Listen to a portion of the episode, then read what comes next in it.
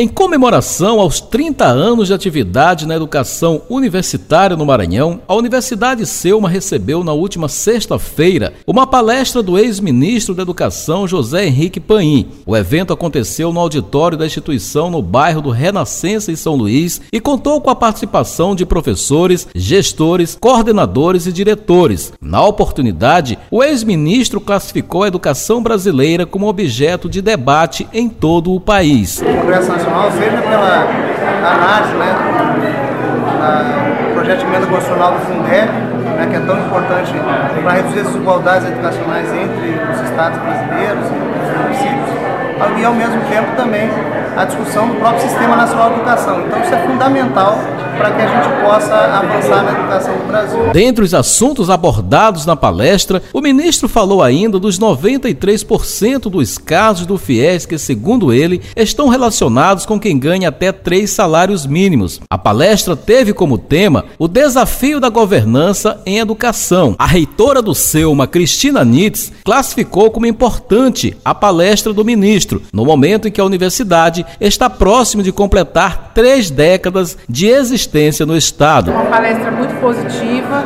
Nós estamos fazendo isso no momento em que a Universidade Selma está para comemorar seus 30 anos e a gente trouxe como uma forma de passar para os nossos coordenadores, os nossos gestores, a experiência do professor para que eles repensem também os nossos cursos para que a gente possa criar cursos que possam atender a nossa demanda de mercado. A solenidade contou com a presença de várias autoridades acadêmicas, como o diretor de serviços administrativos da universidade, Sérgio de Carvalho Tavares. O Selma é uma das maiores universidades privadas de todo o país. De São Luís, com informações do blog Propagando, Jalber Pereira.